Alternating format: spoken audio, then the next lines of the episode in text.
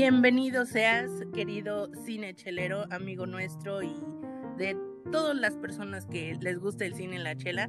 Eh, este es tu programa, tu espacio Cinechelas. Un gusto que nos acompañes el día de hoy, ya sea mañana, ya sea tarde, ya sea noche.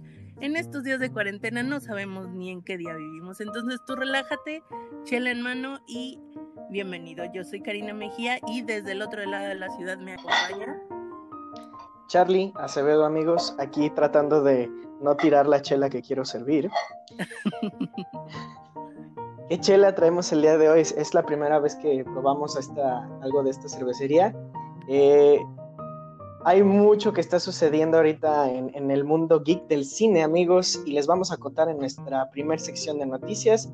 Y después nos vamos a ir al tema que le truje a este episodio, que es cine de la realeza inglesa. Eh, son películas que han trascendido a nivel este, dirección de arte, actuación, dirección y muchas otras cosas. Y pues les vamos a dejar un playlist más de cinechelas. Eh, pues vamos empezando, Cari, ¿o qué? Así es, bienvenido y comenzamos.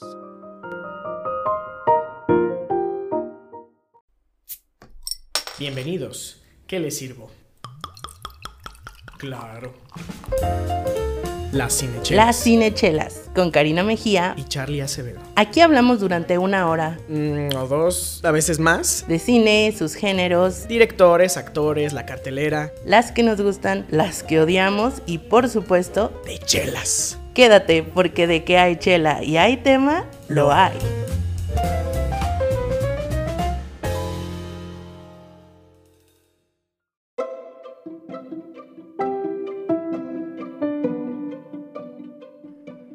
Bueno, empezamos. Ah, fuck. Y ya, bueno, Y bueno, ya qué manera de regresar. Sí, no, Afra, ¿qué pasó? O sea, quiero, quiero mi reembolso de la terapia. No, no es cierto. Bueno, vamos a empezar ya este pues, nuestro episodio. Cari, tengo muchas dudas de qué va a suceder con Sam Raimi al mando de la nueva película de Doctor Strange. Estoy muy.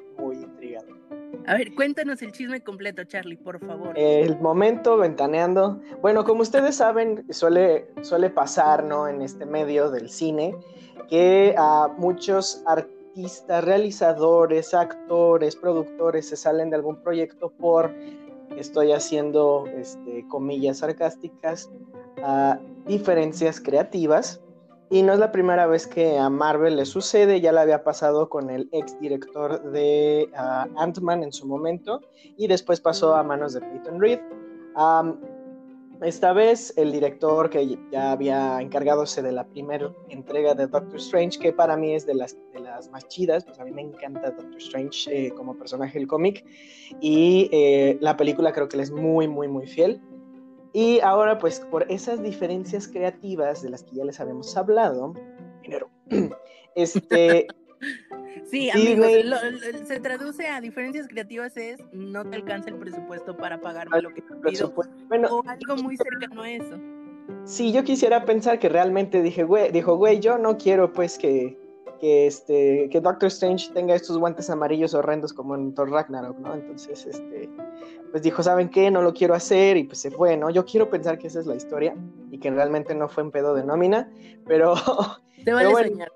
Entonces Marvel se dedicó a buscar un nuevo director y pues este, de repente empezaron los rumores de que Sam Raimi, que porque pues él fue el primero en mencionar a Doctor Strange en alguna, en- creo que fue la segunda, sí, en Spider-Man 2 de repente por ahí este, ah, al momento en que Jo- Jonah Jameson está como que tratando de decidir cómo se va a llamar el Doctor Octopus, de repente dicen Doctor Strange, y, ah no, Taken, o sea, ya está usado, entonces que lo que nos lleva a que esta decisión oficializada ya esta, esta semana pasada eh, nos ah, dé así como esa ventana para ver si acaso, si probablemente eh, este Toby Maguire hace alguna aparición dentro de este, porque también de, la película se llama Doctor Strange into the eh, Multiverse of Madness, el multiverso de la locura o algo así. Entonces, realmente, segura, realmente y seguramente va, va a haber conexiones entre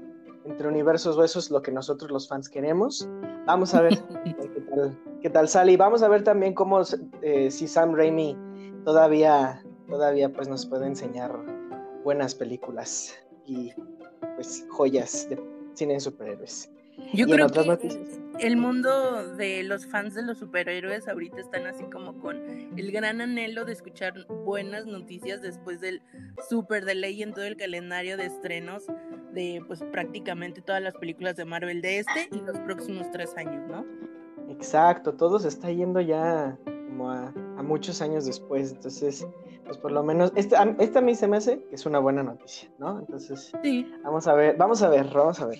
Y en otras noticias, ahora sí.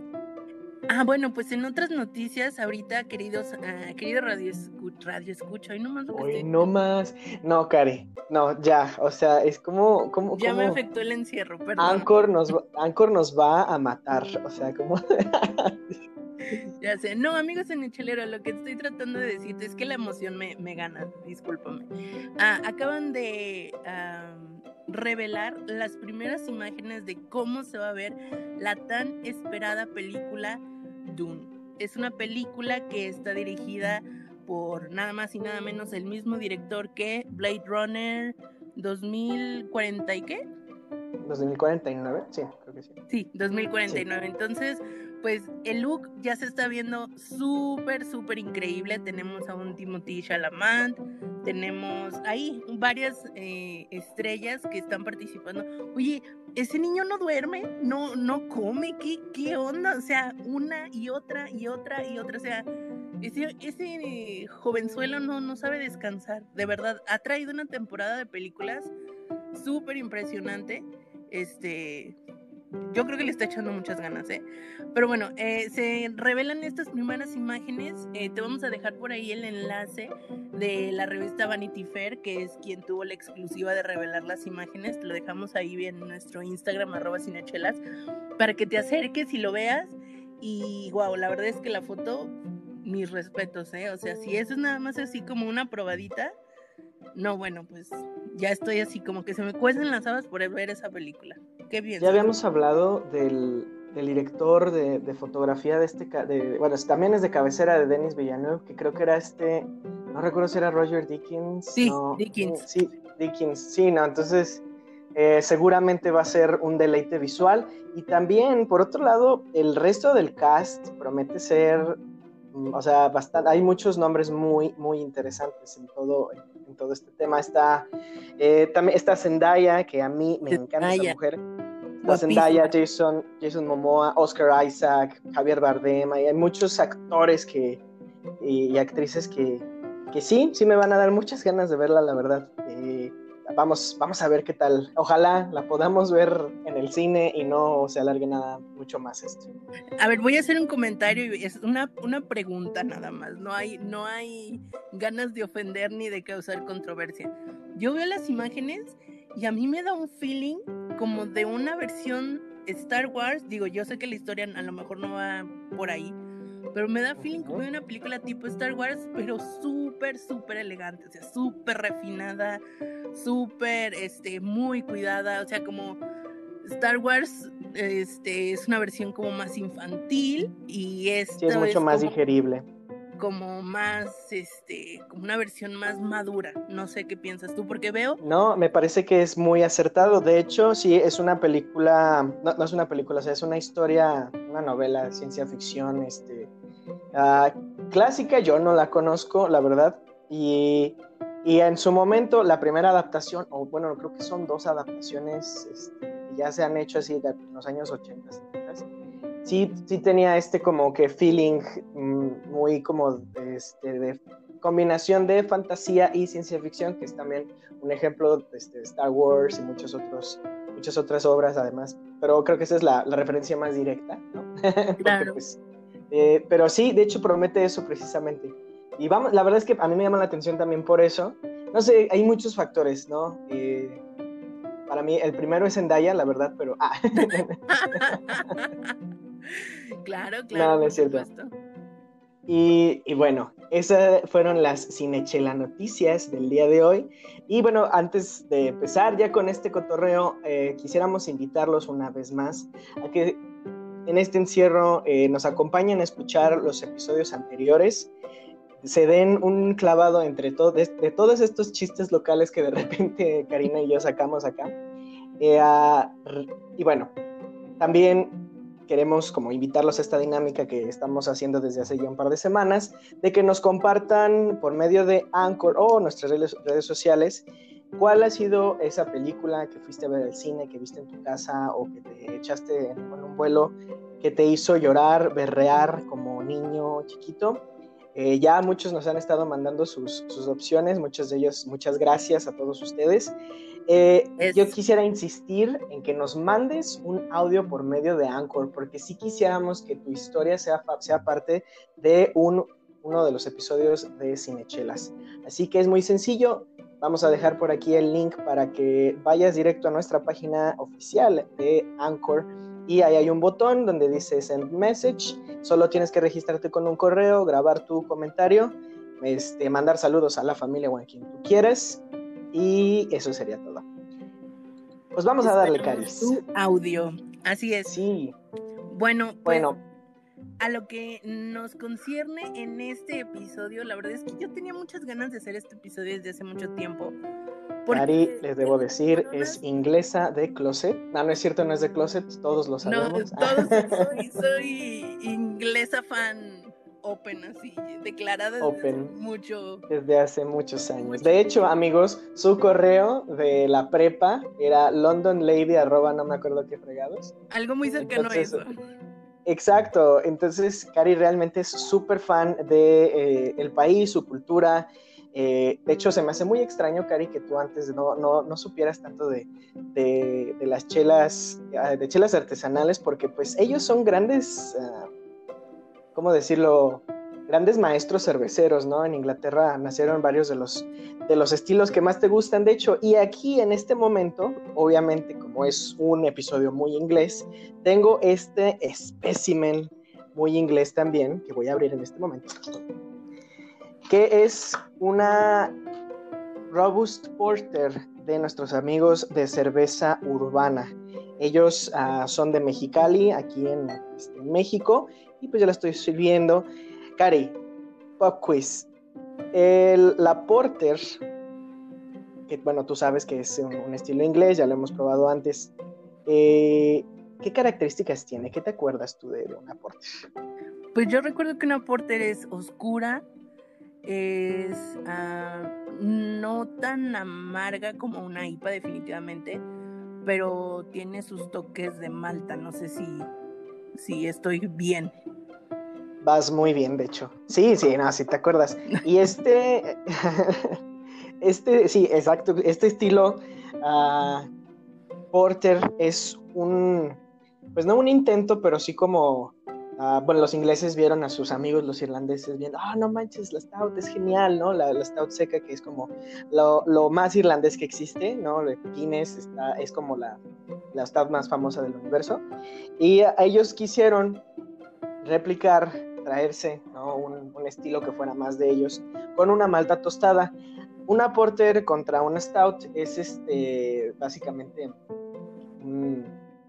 creo que me estoy equivocando, creo que fue al revés. Los, los irlandeses trataron de replicar la porter, no recuerdo una de las dos, o alguien le quiso copiar a alguien.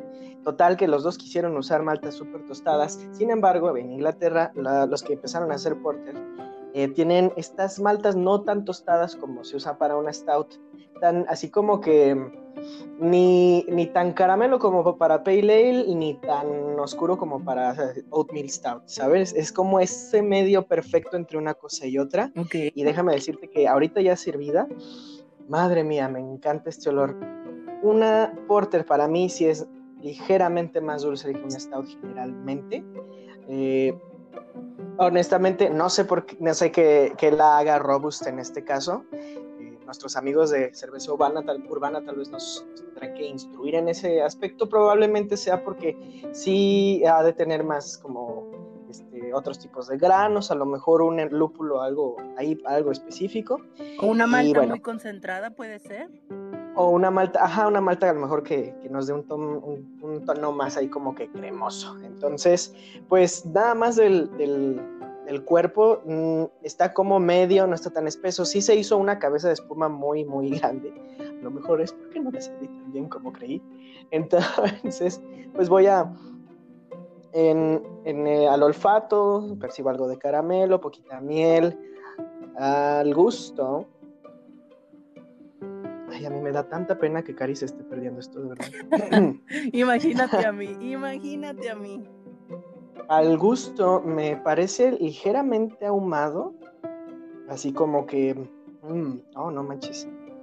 Ah, de repente me da como ese, esa impresión como de barrica, no, no, no, no sé, como de, como que algo de reposado. Tiene un, un sabor alcohólico muy, muy intenso y sí es bastante dulce no hay tantas de estas notas que de repente a nosotros nos gustan como de chocolate o de, o de cacao eh, o café incluso. Mm, más bien yo me iría como, ¿qué será? A ver, voy a darle otra probada porque pues ni modo.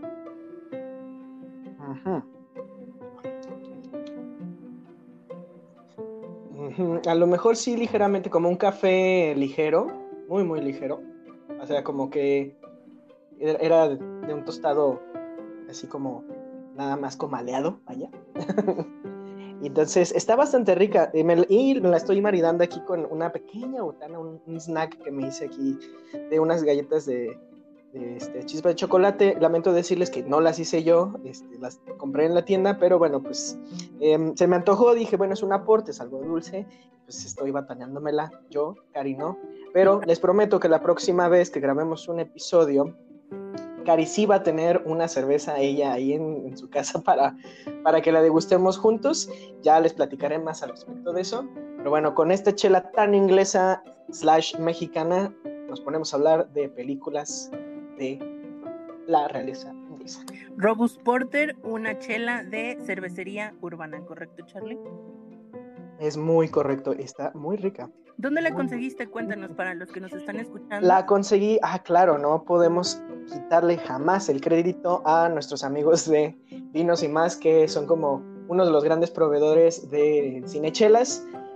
me he estado me he estado dando, bueno, la única vuelta que me puedo dar a la semana, porque una vez a la semana voy a la oficina y de camino regreso, pues ah, paso por unas cervezas, por lo que se necesita aquí en casa. Y afortunadamente ellos tienen un horario súper amplio, abren desde las ocho y media de la mañana hasta, creo que ahorita están cerrando a las nueve, no estoy seguro, no, espero no estar difamando nada. Pero este, vayan, tienen unos paquetes muy chidos, específicamente ahorita quisiera hablar de ese paquete, ay Cari, tú me lo mostraste ayer, que es de este, The Falling Piano eh, Brewing Co. Híjole, Está muy, muy padre. No manches, ellos están haciendo cosas muy interesantes este, eh, de hecho, vayan a mi Instagram, arroba cinechelas, hoy no más otra vez, arroba charlichelas blog, para que vean un review que hice de una chela súper extraña que ellos tienen. Ellos están haciendo cosas bien bizarras y bien chidas. Y pues vámonos con Cine, la regresa. Cari, go. Bueno, pues la serie de películas que te vamos a recomendar el día de hoy tienen la, característica especial que narran una parte de la larguísima y súper antigua historia de la corona inglesa. Y bueno, ahora sí no podemos decir que si has estado en coma en los últimos 30 años, porque la corona inglesa existe desde hace más de 30 años, ¿no? Y estas... Hay que hacer una camisa de esa frase. Sí, totalmente. Así como... Así es. Ah, y yo creo que de todas las grandes historias de la corona, uh, de todos los países y todas las naciones que han tenido algún tipo de monarquía, yo creo que la inglesa ha sido como particularmente escandalosa. Mm, creo que una de las cosas que a mí me gusta más del cine es que, quieras o no, te va a contar una historia. Y qué mejor que la realidad de lo que ha hecho este, los reyes y las reinas que pues han tenido puestos de poder importantes, ¿no? Hay, hay una frase que dice que la realidad supera la ficción y efectivamente la corona inglesa se ha dado a la tarea de hacer amplio, amplia galanura de esta frase. Y bueno, la primera película que con la que vamos a comenzar es esta película. Hay una, una momento de traducción, puede que la encuentres como la otra reina o la otra bolena. Según yo, la traducción española es las dos hermanas bolena. Entonces, algo alrededor de esos tres títulos que te acabo de mencionar es como vas a poder encontrar esta película. Ah, es importante mencionarte que este playlist lo vamos a mencionar en orden cronológico histórico, es decir, las películas se han estrenado en diferentes años, algunas antes que otras, pero te las vamos a dejar en el orden cronológico histórico para que si tú quieres aventarte la vida y obra de los reyes de Inglaterra, sigas este orden y pues no te vas a perder ahora sí que en, que en la línea del tiempo, ¿no? Y va a tener mucho más. Que a mí me sucede mucho. Claro, y es lógico porque a veces no sabemos distinguir muy bien eh, la diferencia entre los 1700 y los 1600, pero bueno, aquí estamos y con mucho gusto le resolvemos las dudas, ¿no? Y esta primera película, La otra reina o La otra bolena, es del 2008, está dirigida por Justin Chadwick y tiene un elenco que, híjole, de verdad que mis respetos. Tenemos a una Natalie Portman, tenemos a una Scarlett Johansson, tenemos a un Eric Bana y tenemos a un Jim Sturges que a lo mejor él te puede sonar un poquito desconocido, pero si viste este Black Twin Across the Universe. Ah, sí, también. Ah, también aparece en esta, ¿cómo se llama? Cloud Atlas. Este, sale también ahí, la verdad es que no, Cloud Atlas no. Sí, Cloud Atlas. Pero, pero sí. varios... El ah, sale también en esta con Anne Hathaway, siempre el mismo día. Ajá. Ajá, exacto. Correcto, entonces... Sí, es, es, es un súper elenco. De hecho, estos eran los... Bueno, cuando Scarlett ya se estaba poniendo como muy seria, ¿no? Con, con este cotorreo, este, ya dando como un salto hacia otro tipo de producciones. A mí se me hace que ella lo hace muy, muy bien. O sea, bueno, todos lo hacen muy bien. Creo que el único que me cae medio gordo es Eric Bana. La verdad es que a mí no nunca me ha gustado mucho como actor. Pero. Y aparte cae gordo como personaje en esta película. Ay, sí, no, ese personaje todavía, imagínate, o sea, no me cae gordo, yo seguramente creo que es, que es un tipo genial, Eric Bana, pero no se me hace buen actor y aquí su personaje es detestable, Perdón, ya lo dije, se tenía que decir. Bueno, pues estamos hablando de que Eric Bana está representando en esta película al rey Enrique VIII de Inglaterra. Que bueno, para darte contexto histórico, sin spoilearte la película, pues este rey de Inglaterra es famoso porque en la antigua historia Inglaterra era católica y este rey pues tenía su esposa que era ah, española, pero la señora no podía tener hijos. Entonces, si un rey no tiene hijos, pues es así como el fin de... No sirve, vaya. básicamente es el fin de todo lo que es y de todo lo que conoce. Entonces, como no podía tener hijos, decide divorciarse de la señora, pero como en la iglesia católica no existe el divorcio, pues él dijo, pues yo ya no quiero ser católico y voy a fundar mi propia iglesia. Y así es como nace la iglesia anglicana ah, inglesa, donde básicamente el, jefe de la iglesia es el rey, el monarca en ese momento, y él dice, pues como yo fundo mi nueva religión, pues yo puedo hacer lo que yo quiera en mi nueva religión. Entonces es en este contexto histórico que nos ubica esta película, en donde precisamente conoce a las hermanas Bolena. Y siendo él jefe de, su propia iglesia, pues él pone sus reglas y él dice, ah, pues yo puedo divorciarme cuando yo quiera y puedo tener la esposa que yo quiera, ¿no? Entonces, este, básicamente es, es como toda, todo este asunto polémico porque pues en aquel tiempo estamos hablando de los 1400, en los 1500, pues la iglesia era así como casi casi más importante que los reyes, o sea, era una cosa como cómo te atreves a insultar al papa, ¿no? Ahorita puede verse al Papa como una figura de autoridad, pero en aquellos días así, mil por ciento. Entonces... Era equivalente a Dios, vaya. Sí, prácticamente, ¿no? Y todo, y, era un asunto político mucho más heavy como lo vivimos el día de hoy. A lo mejor el día de hoy el Papa puede salir y hacer declaraciones que tienen que ver con la índole política, pero en aquel tiempo, o sea, el Papa era el rey del mundo, literal, porque no solo, no, a diferencia de los reyes de cada país, él era como rey de todos los países católicos. sí, era el rey de reyes, vaya. Básicamente, así es. Entonces, que hubiera un hombre con la osadía de decirle, aquí crujen mis chicharrones, bueno, pues fue todo un escándalo y las repercusiones de eso se viven todavía el día de hoy en Inglaterra, porque el día de hoy la religión oficial de Reino Unido pues es eh, la iglesia anglicana, que es básicamente lo que hace Enrique VIII. Eh, este señor es un personaje bastante curioso, llama la atención porque pues dicen que era un déspota terrible, este, claro. no, bueno, todo, todo un señorón, ¿no? Y él insistía, insistía en que quería tener un hijo, pues porque a los hombres era quien se les heredaba eh, pues la batuta de, de la corona y solo había podido tener una hija, entonces pues se divorcia porque quiere tener un hijo y es cuando se involucra con Ana Bolena. No te vamos a spoilear más de esta película porque verdaderamente es una actuación magistral de Natalie Portman como Ana Bolena. Yo creo que híjole, de sus mejores actuaciones y no te voy a spoilear el final de qué es lo que le pasa a ella, pero digamos que hace enojar al rey, entonces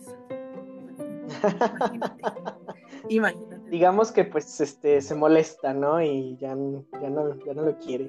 no, está, está muy padre por ese lado. Aquí sí quisiera reforzar que realmente, o sea, la, la triada, porque pues sí, o sea, se llaman las dos reinas, este, no sé, pues, ya se estarán imaginando qué sucede. Eh, esa triada que es Eric Bana, este, Scarlett Johansson y Natalie Portman, creo que tienen un. hacen una muy buena mancuerna, pues, o sea, sí te, sí, sí te ponen a, a sentir la tensión que, que, está sucediendo a nivel personal y político en, este, toda la película. Está muy, muy chida. El vestuario, como en casi todas las películas de las que vamos a hablar el día de hoy, está increíble. totalmente de acuerdo. y, y pues eh, sí, la verdad es que sí vale, sí vale mucho, mucho que la veas. Esa es nuestra primera recomendación. Así es. Y bueno, directamente eh, saliendo de esta, de esta película, eventos históricos continuos, pues te voy a hacer un mini spoiler. Este, Ana Bolena efectivamente sí llega a tener un hijo del rey Enrique VIII, pero no es un hombre, es una mujer.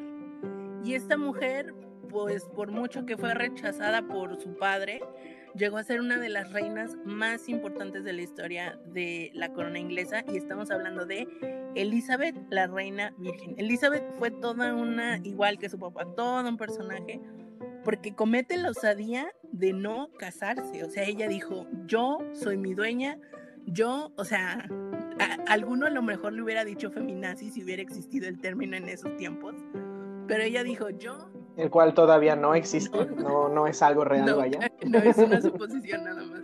Este, ella no se quiso casar, ella tuvo sus amantes, tuvo sus ahí sus que, que veres amorosos, pero eh, eh, las dos siguientes películas que te vamos a mencionar son Elizabeth de 1998 y Elizabeth, la Edad de Oro de 2007. Eh, narran la vida de esta monarca inglesa. Ambas películas son este, dirigidas por Shekhar Kapoor y tienen 10 años de diferencia, este, pero vale muchísimo eh, la pena que, que, las, las pongas en tu playlist para que te des un clavadazo en lo que fue la vida de la reina Elizabeth I de Inglaterra. Y cabe destacar Kate Blanchett como la reina Elizabeth, wow. Sí.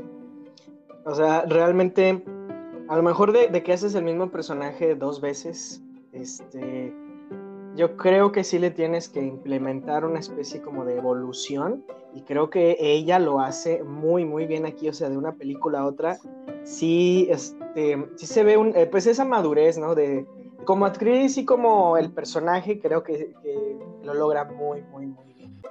Además de que aquí, de hecho, si en la película anterior yo diría los vestuarios aquí, creo que todo el conjunto de diseño de producción es lo más padre, o sea, es realmente todos estos salones increíbles, los palacios, estos, todos estos sets que se crearon para la película, o bueno, digital o este, o ah, en, la vida real, este, está, creo que es lo que más me gusta de estas dos entregas de, de Elizabeth. Están muy, muy Y que junto a Kate Blanchett está también Geoffrey Rush, que ustedes recordarán por Capitán ah, Barbosa en Los Piratas del Caribe tenemos a un Richard Attenborough que a mí me llama mucho la atención porque para mí él es por siempre el abuelito de Jurassic Park y sale en esta primera ah, película Entonces hay, hay un elenco bastante impresionante también en estas películas.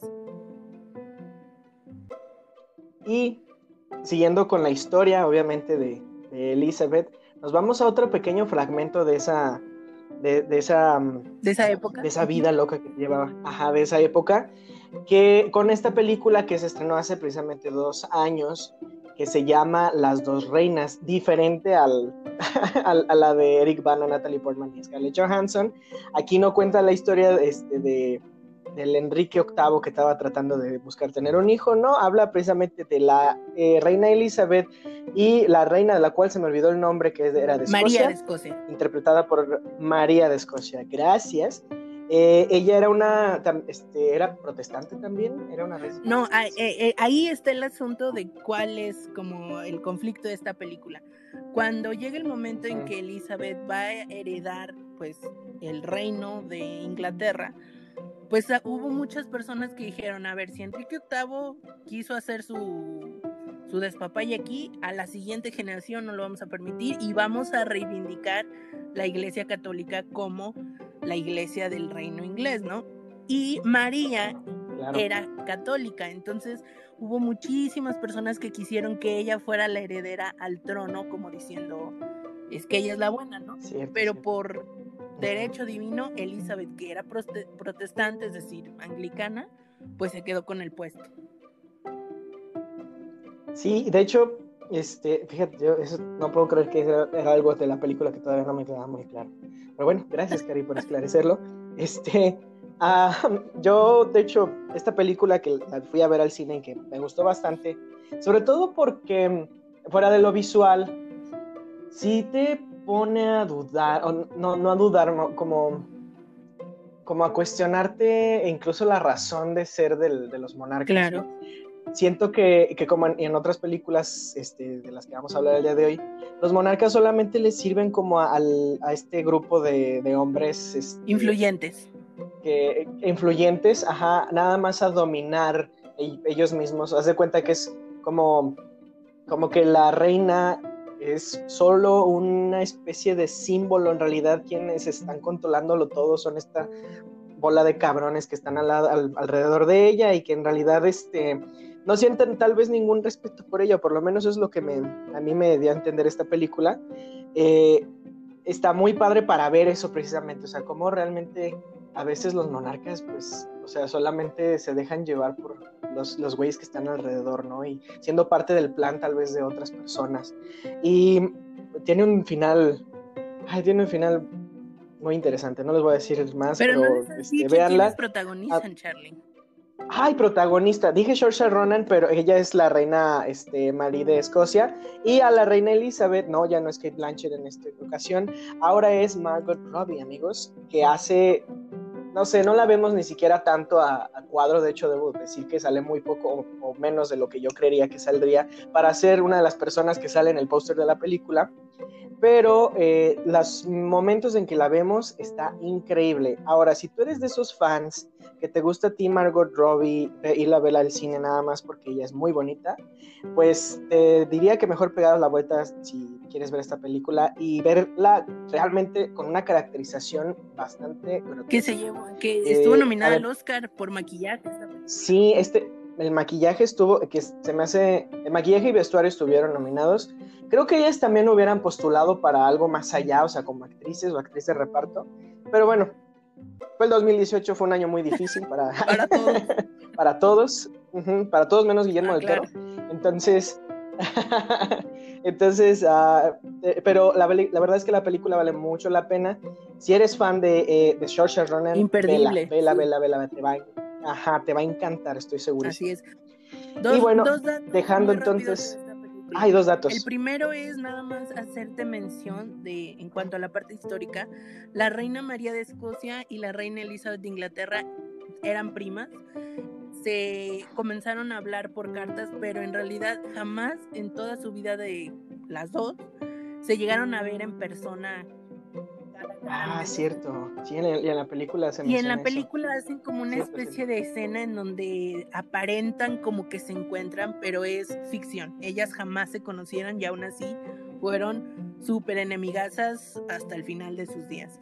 Y segundo eh, dato rápido de esta película, la directora Josie Rourke, en realidad, digo, obviamente sí es directora de cine, esta, esta fue su ópera prima en el cine, pero en realidad ella ha dedicado toda su vida como directora de teatro en Inglaterra. Entonces, si por casualidad estás por Inglaterra y quieres ir al teatro y ves que ella está dirigiendo una obra, 100% recomendada también. Josie Rook, ¿tendrá algo que ver con Mike, Mickey Rook? No, no creo. Esperemos que no. Ella es, ella es muy bonita como para tener algo de, de parentesco.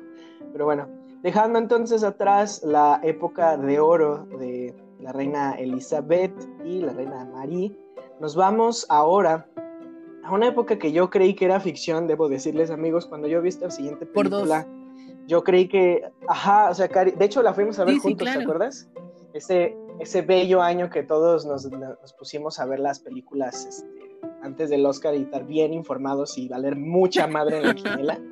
Este, nos fuimos juntos a ver esta bellísima, esta joyaza que se llama La Favorita de Yorgos Híjole, sí. Eh, híjole, creo que de toda, de toda esta lista es mi, es mi favorita, sí, literal, así. Claro, claro, claro. Entonces, es, cuenta la historia de la reina Ana, que ya es una, era una reina este, pues, que su salud, vaya, sus, su nivel inmunológico no era el mejor. Eh, eh, no sé yo qué tenía, la verdad no, nunca me quedó muy claro y al investigar como que no, como que queda muy, muy al aire. Eh, que tiene a esta, vuelvo, volvemos a esta, esta gente que está alrededor de los monarcas, ¿no? Que son como sus consejeros, sus manos derechas, exacto, su corte. Y es esta señorita Sara, creo que se llama Jennings.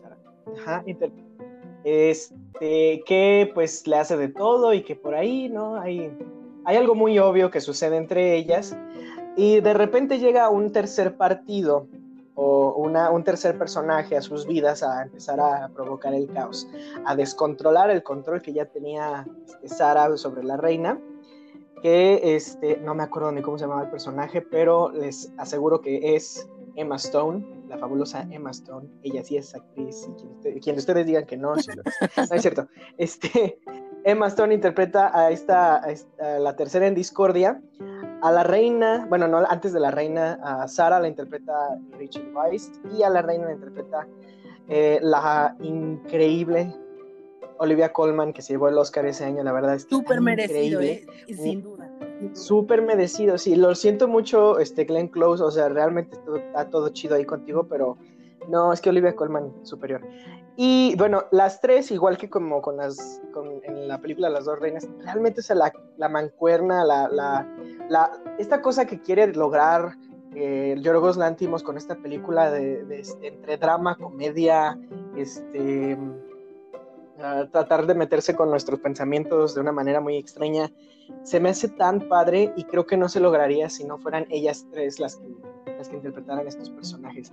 Debo decir que se me hace muy curioso, digo porque este dato no lo hemos dicho, pero creo que sí vale la pena mencionarlo, que generalmente quienes vienen a interpretar personajes en este tipo de historias que es sobre la, la corona y la, la realeza inglesa, suelen ser actores ingleses y se me hace muy extraño que venga una chica de, de, este, de, América, como es esta Emma Stone, que realmente apenas está haciendo como que su, su, parte fuerte de su carrera, acababa de ganarse un Oscar el año anterior a ese, este, como que, y de repente está haciendo esta, esta parte, esta, esta, este parásito, yo me atrevo a decir, de la corte de la reina Ana, que está muy, muy, muy chido.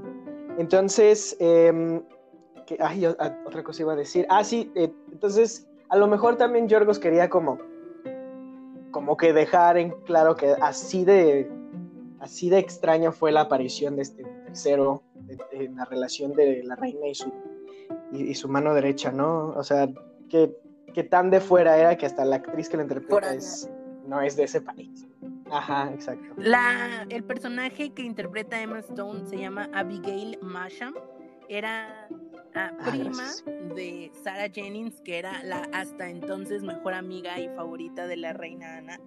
Este, híjole, no, es que esta película de verdad no, no, es, no es algo que te puedas perder si estás vivo y tienes la oportunidad de ver una película, o sea, no, no es exageración. La fotografía a mí me parece un, un experimento visual precioso, hay unas escenas con un lente gran angular. No, no, es que este señor Yorgos, eh, a él le vale y hace lo que quiere y hace cosas bellísimas. Este, eh, algo que a mí me llama mucho la atención es que la película está fragmentada como por episodios, podríamos llamarle, y al inicio de cada episodio viene una frase que se menciona durante ese episodio, por así decirlo, y que es como que nos da un poco de spoilers sobre qué es lo de que, lo que va a pasar a continuación, exacto. Coincido con Charlie, o sea, las actuaciones magistrales tanto de Olivia como de Rachel, o sea, Emma honestamente a mí me sorprende porque logra montarse en esta ola de, de una energía muy, muy interesante con estas otras dos actrices. Ella no estuvo nominada al Oscar como si lo estuvo Rachel por este actriz de, de, reparto y bueno, ya mencionamos Olivia. Emma Stone, sí. Emma Stone sí estuvo, claro, claro que sí. Fíjate, yo tenía la idea de que ella no había estado, dije, a lo mejor como que vieron no era inglesa. sí, las dos estaban, las dos estaban compitiendo otra vez, ¿no? En, sí, la contienda. Y bueno, lo importante, que digo, ya te hablamos un poco de, de, la película, lo importante en cuanto a la historia, en, cuanto a la cronología histórica de la corona, bueno, tres datos súper importantes de la reina Ana. Fue la primera reina de Gran Bretaña, o sea, del Reino Unido, porque cuando ella empieza a reinar, finalmente es cuando se anexa Escocia a lo que comienza en ese momento a ser el Reino Unido. Entonces, antes de eso era la reina de Inglaterra y cuando se anexa Escocia, pues ya es la reina pues del Reino Unido, ¿no? Híjole, qué trágica, la verdad, la vida de esta de esta reina porque no es ficción esta parte. En la película menciona que tiene 17 hijos y a los 17 los pierde. El, el dato histórico real es que tuvo 19 hijos y los 19 los pierde. O sea, no, no, no. Yo, yo no creo que yo podría sobrevivir una cosa así. E, es, cierto que era común que en esos años, estamos hablando de los 1700, era muy común que los infantes no lograran sobrevivir ni siquiera el primer año de vida. Entonces no era así como, no era como algo insólito. Pero 19 hijos, no, no, no, es que es una cosa, wow, o sea, muy fuerte. El único hijo que le sobrevivió más de dos años llegó solo hasta los 11 años de edad. Entonces, ella como tal no tuvo una descendencia a quien heredar. Eh, el siguiente monarca fue su primo más cercano.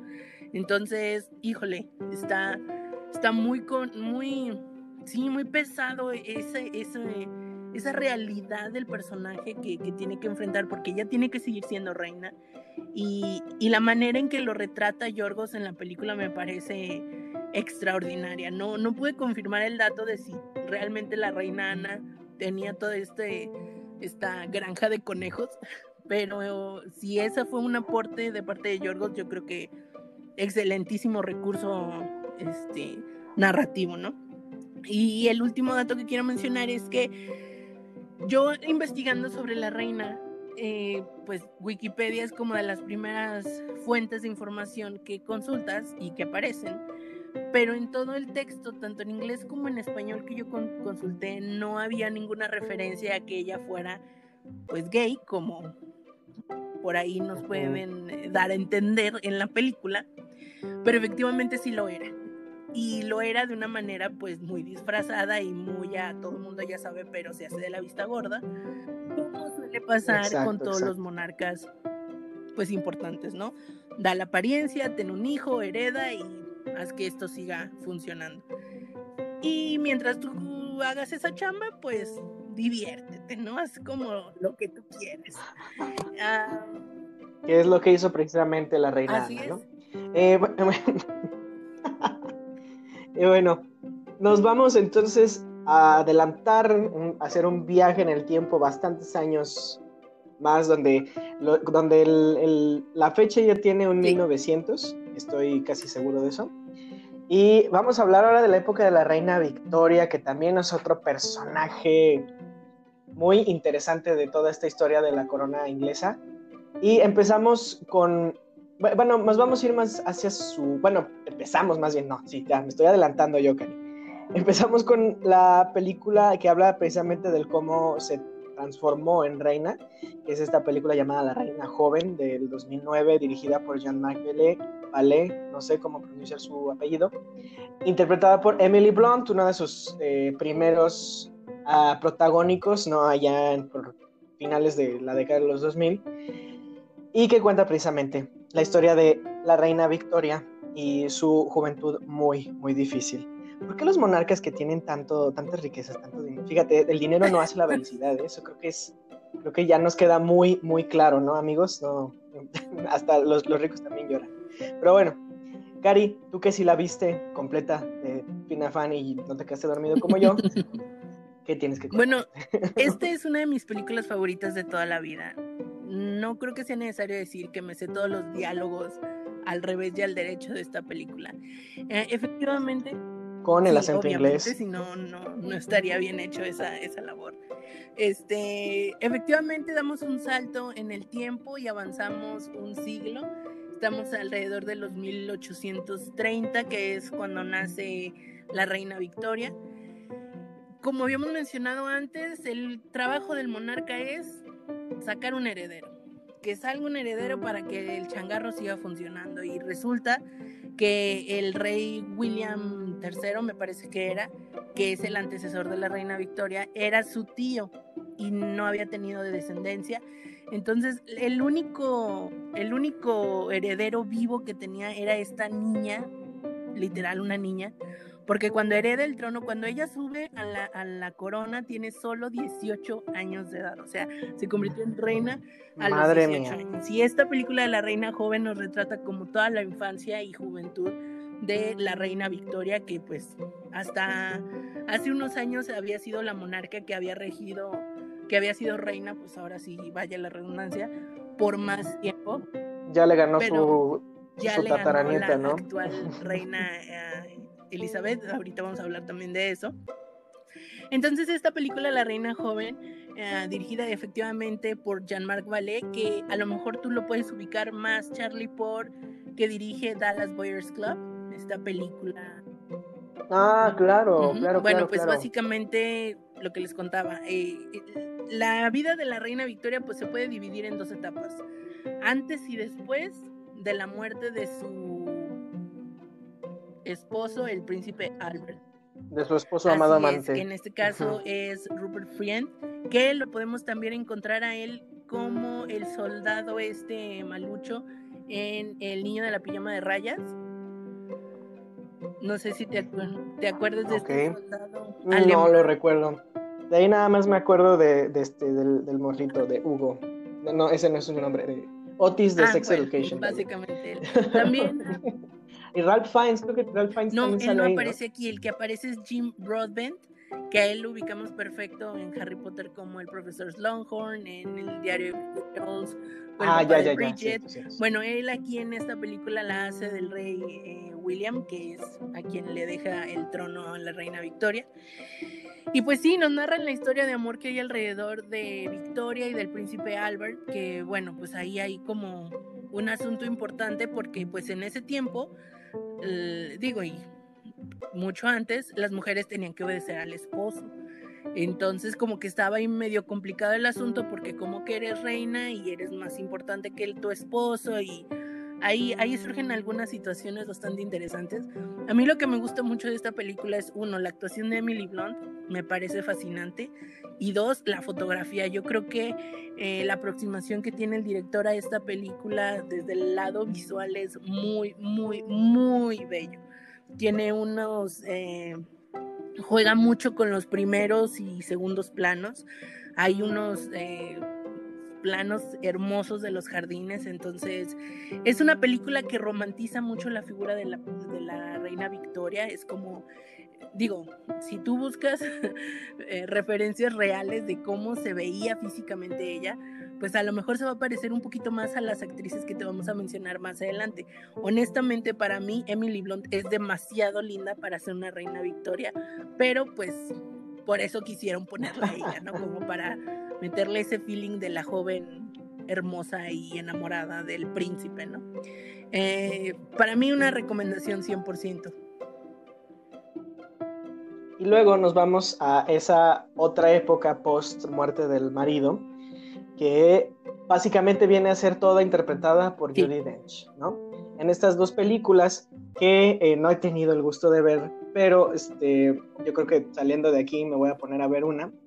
Eh, una se llama Su Majestad la Señora Brown, de un director llamado John Maiden, y la segunda es eh, Victoria Abdul, que es un poquito más reciente, del director Stephen Fierce. Y bueno, en las dos, repito, Judy Dench interpreta a esta reina Ay, esta reina Victoria ya como que asentada en sus muchos años de, reinado y de soberanía, eh, de repente la vemos como que cansada, buscando otro tipo de cosas. Eh, por la primera me estaba contando Karina antes de que iniciáramos el podcast, ella fue este, nominada al Oscar, ¿cierto? Nominada por una actuación. Y entonces Ah, y luego, bueno, nosotros sabemos que además de Cats, Judy Dench tiene un repertorio increíble de buenas actuaciones. Este, y entonces, bueno, yo, yo me llamo, a mí me está llamando la atención nada más por eso. Em, vi el trailer de, este, creo que de los dos, y creo que la que más me llamó la atención fue la de Victoria Abdul. Sí, sí, creo que por el hecho de que sea un poquito más actual, llama la atención. La otra sí es como un poquito más de paciencia este, y básicamente cada una de estas películas nos retrata un, una relación que llegó a tener la reina Victoria primero con uno de sus sirvientes, el señor Brown, por eso el título de esta película, y eh, esta película está eh, justito después de que muere el príncipe Albert, entonces es una reina que está súper en luto y pues viene a encontrar algo de consuelo en este amigo que eventualmente se convierte en algo más, pero pues como tú dices, ¿no? Toda esta gente alrededor de la reina, pues así como que va y desaparecete, deja de existir, porque pues ella es la reina y no se puede involucrar con gentuza como los plebeyos, ¿no? Y la segunda parte, Victoria y Abdul, es algo muy similar, pero pues Abdul es de la India. En ese tiempo, eh, la corona inglesa, el Reino Unido, era tenía como colonia a la India, entonces pues la reina Victoria era emperatriz de la India, entonces llega a tener un encuentro con este joven y pues ahí se forja una amistad que obviamente también todo mundo trata de impedir, pues porque como la reina se involucra con un indio que aparte es esclavo y que aparte es moreno, o sea, como siquiera te pasa por la cabeza, ¿no? Lo curioso de esta última película es que la relación que tuvo la reina Victoria con Abdul estuvo oculta de la historia por muchos años. Todos los registros que existían de la existencia, pues ahora sí que del señor Abdul, este, desaparecieron a orden del hijo Bertie, heredero, después de la reina Victoria, lo mandó así, a borrar de la faz de la tierra, y no es hasta hace muy poco tiempo, te estoy hablando de un 2010, que aparecen algunas cartas en donde sale por primera vez que existió un hombre que se llamó Abdul y que fue un amigo muy cercano de la reina Victoria. Entonces, las dos son como una aproximación a qué fue la vida de la reina después de la muerte del príncipe Alberto y vale la pena que lo cheques. Eso voy a hacer saliendo de este episodio. Vámonos otra vez a dar un salto en el tiempo, Cari hacia una época más moderna, no tan lejana de nosotros, más cercana de nuestros abuelos probablemente.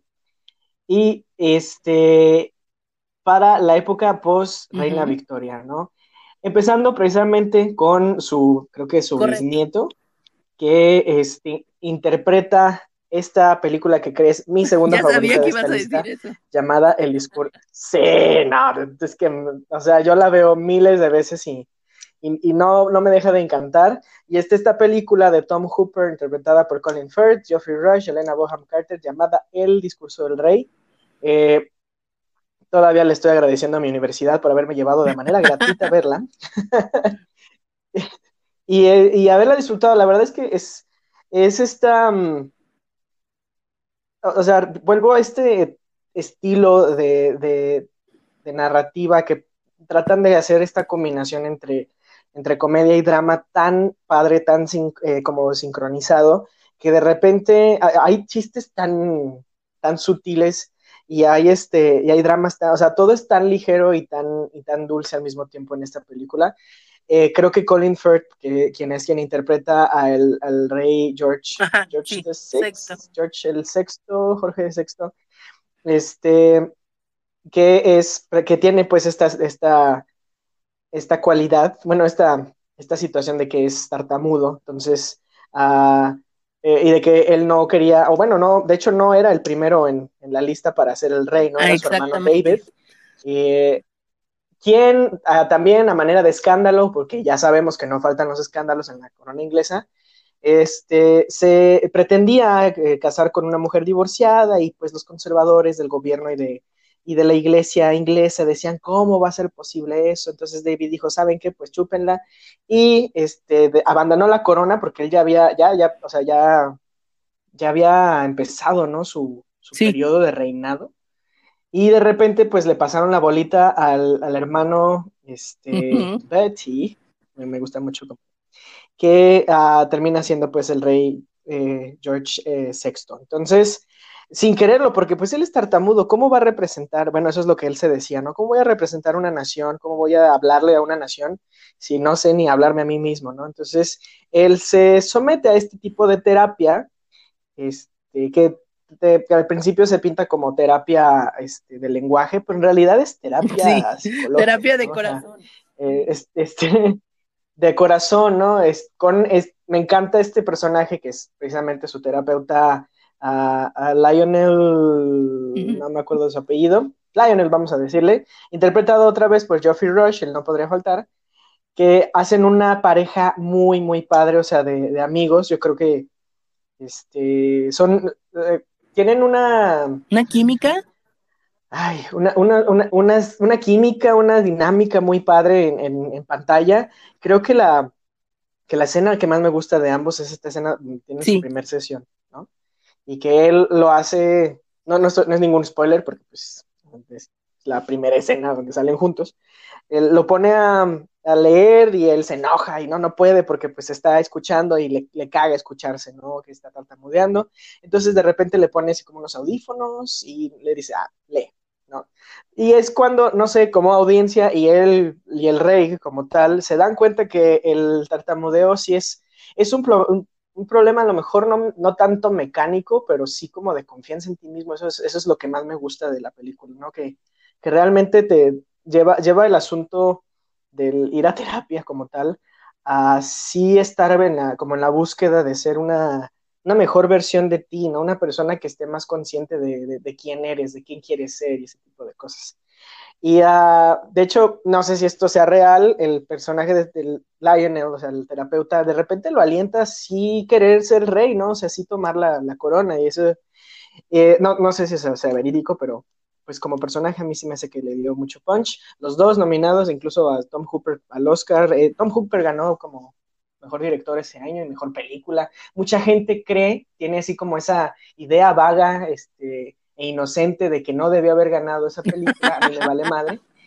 Pero, pero, este, pero sí, es, es una excelente película, realmente se Colin Firth también gana el Oscar por esta actuación, si no me recuerdo. ah, sí, mejor actor.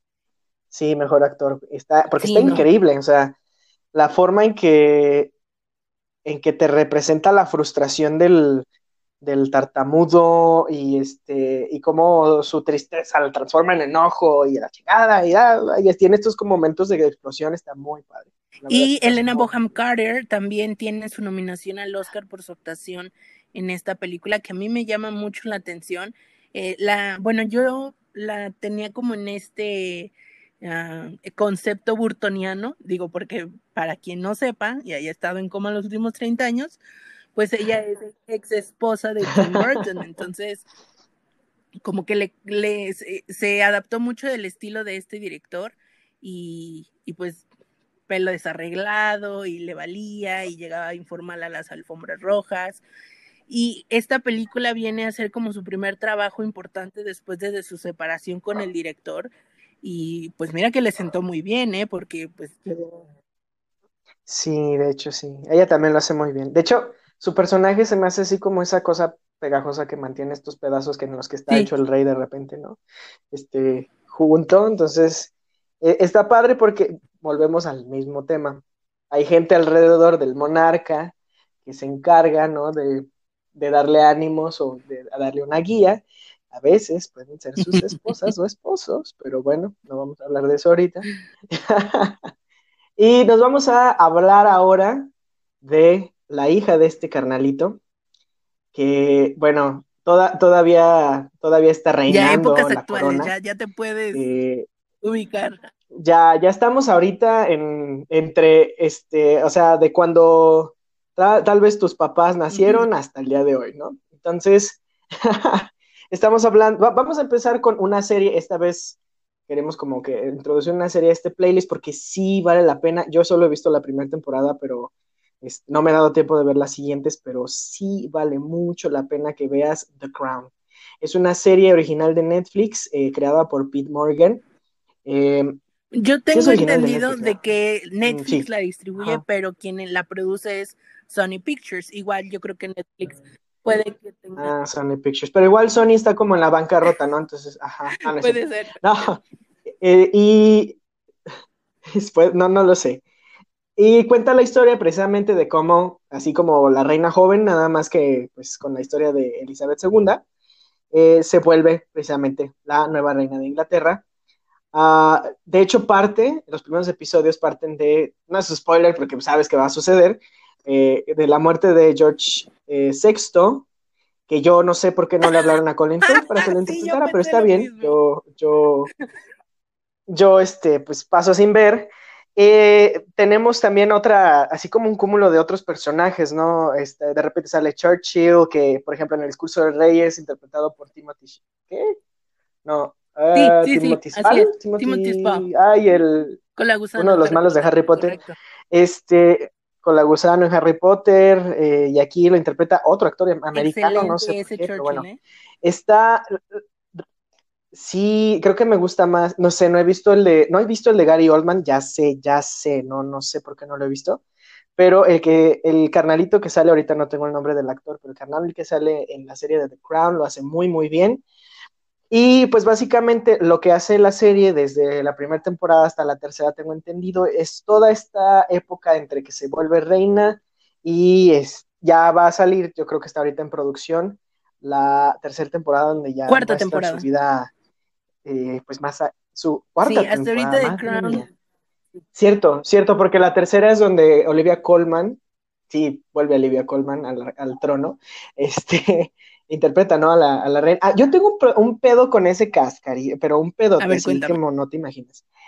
A mí se me hace, tú ves a Claire Foy, que ella tiene así como estas facciones un poquito cuadradas, así muy ojos muy ¿eh? Este, qué ojazos y ella es muy, muy, muy buena actriz. Y también está esta actriz que interpreta a su, a su hermana, que la verdad es que me vale Kirby, madre Dios santo, qué belleza de ser humano. Ella, mera. bueno, ella, este, checa sus facciones, ¿no? O sea, y después, o sea, en estas primeras dos temporadas. Y ahora nos vamos a la temporada número tres, que es donde ya cambian el cast. Y ya no es Claire Foy, ajá, son ya maduraron, ya son más viejas, vaya. Y este, ahora Em, sale Olivia Colman y Elena Boham Carter como este, ella, las dos hermanas. ¿No te parece a ti, Cari, que hubiera sido mejor, digo, por cuestiones de las facciones, que Elena Boham Carter hubiera hecho a la reina, o sea, a Elizabeth, y la otra carnala a la hermana? No sé, pues yo Fíjate que, esa como, pero creo que cada una en el papel que tiene, creo que es un trabajo muy difícil, este, lo que les encomiendan a ellas en esta tercera temporada cuando la audiencia está muy acostumbrada a ver una Claire Foy en, en las dos primeras temporadas que lo hace magistral, me parece extraordinaria su actuación. Y que de repente hacen este salto a una tercera temporada donde todo, todo el elenco es nuevo porque pues prácticamente ha pasado el tiempo, entonces pues todos son sustituidos por versiones más maduras de, de los personajes creo que es una chambota bien complicada y bien difícil y es un reto bien importante para ti como actor poder darle continuidad a ese personaje que viene de temporadas anteriores y que puedas regalarles el mismo feeling, pues porque la gente espera ese tipo de continuidad en una serie, ¿no? Independientemente de quién esté actuando. Yo creo que logran apropiarse de la historia a una manera muy, muy de ellas, porque no creo que estén tratando de copiar la actuación de sus antecesoras. pero sí, como que sí, sí entiendo perfecto eh, tu comentario hacia de que sí te llega a saltar, de que estás viendo a una super belleza como Claire Foy y de repente ves una Olivia Colman que pues ya con sus arrugas, ya así con facciones mucho más, este, no porque no sea guapa la señora, pues, sino me refiero a que pues ya es algo distinto, o sea, ya es este, es otra etapa de la reina Elizabeth, ¿no? Este, e, esta serie definitivamente te la tienes que aventar sí o sí porque revelan muchísimos datos importantes de la familia inglesa en esta época más actual, desde la Primera Guerra Mundial. Este, a mí me encanta cómo logra tener sentido eh, esta personalidad del rey Jorge VI, que definitivamente tiene sus ataques como de enojo, pero también tiene como esta otra parte súper dulce y súper cariñosa con sus hijas y su familia. Se le ve como esa devoción que nos presentaron desde la historia del el discurso del rey me, me gusta mucho que, que sí haya como esa congruencia, este, y se ve muy a detalle todo lo que, lo que viene pasando desde antes del discurso del rey y cuando él es coronado, obviamente, y eventualmente cuando a Elizabeth le toca también heredar la corona. Entonces, Aquí sí te vas a poder dar un súper clavadazo a detalles como más precisos. Todas las uh, recomendaciones anteriores son películas, entonces pues tiene que resumirse muy, de manera muy, muy breve las, las anécdotas, pero aquí sí puedes así como que extender brazos y piernas y irte a lo cómodo, ¿no? Te vas a aventar la serie así de volada porque está buenísima, este, bueno, te vas a clavar, o sea, no, no va a haber forma. Si yo no lo he seguido viendo es porque, pues, eh, no sé, creo que en el Inter sacaron una nueva temporada de Queer Eye o algo por el estilo, pero, este, sí, no, o sea, la, dejé en el olvido, no la dejé en el olvido más bien. Entonces, y bueno, volvemos a acelerarnos un poquito más en el tiempo a otra etapa de esta misma reina, eh, que nos vamos a una película Stephen Ferris otra vez, otra vez en, la silla del director aquí en esta, en esta temática, eh, donde la, la, reina la viene interpretando la señora, señora, señora Helen Mirren. Que, se lleva el Oscar por este interpretación. Que yo no sé, se lleva el Oscar también y, y, yo no sé, yo tengo esta duda, yo, si yo si viera a Helen Mirren, eh, Mirren perdón, le, le, preguntaría, oye, ¿qué se siente interpretar eh, a, a una persona tan emblemática que todavía está viva, ¿no? Porque dices, ah, ok, pues no, no hay nadie más que venga a refutarme, ¿no? Este, ah, güey, yo no dije eso, yo no hice eso.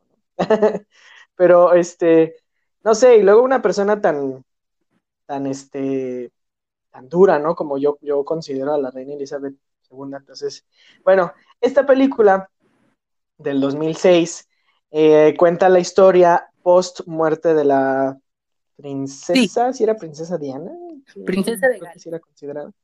Este, después del accidente, y todo, todo va alrededor de, eh, pues, eh, eh, la, la, la, multitud, la, más bien el, la gente, el pueblo que amaba tanto a esta persona y que este, la reina todavía no estaba como dispuesta a, mostrar absolutamente ninguna especie de posición al respecto.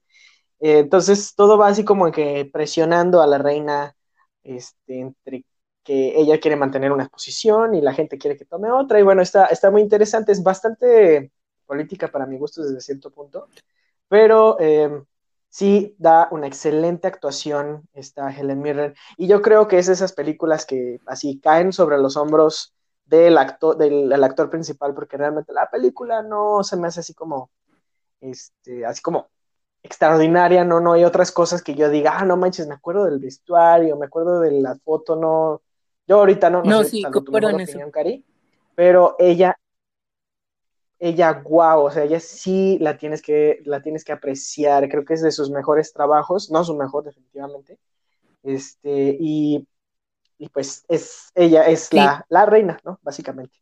Y bueno, dando este, este, otro salto, a lo mejor ya dimos uno adelante y damos uno chiquito hacia atrás, tenemos esta película que yo no he visto, pero quisiera que Karen nos terminara de platicar un poquito eh, más. Diana, de 2013. Un dato muy rápido nada más de La Reina. Esta película se estrenó en 2006.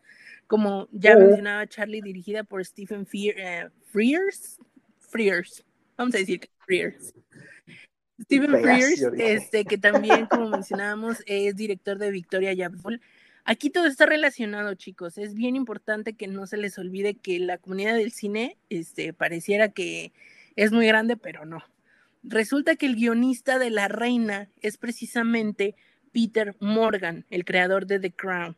A raíz del guion que escribe para la película La Reina y una obra de teatro que también va encaminada a los discursos de la reina con sus primeros ministros, surge el material para la idea de The Crown. Entonces, digamos que The Crown es como el fruto del trabajo que existió detrás de la película La Reina. Entonces, pues también es muy interesante cómo unas cosas este, dan para otras, ¿no?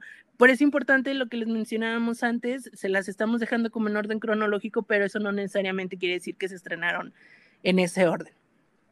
Y bueno, como dice Charlie, para finalizar, Diana, una película precisamente que encarga, eh, encarna perdón, los últimos años de la súper famosísima y controversial, pues controversial y sí, ¿no? Porque pues ella nomás defendió como su vida y pues como que a la corona inglesa no, mm, no está acostumbrada a que le, le repliquen o le rezonguen o le simplemente los contradigan.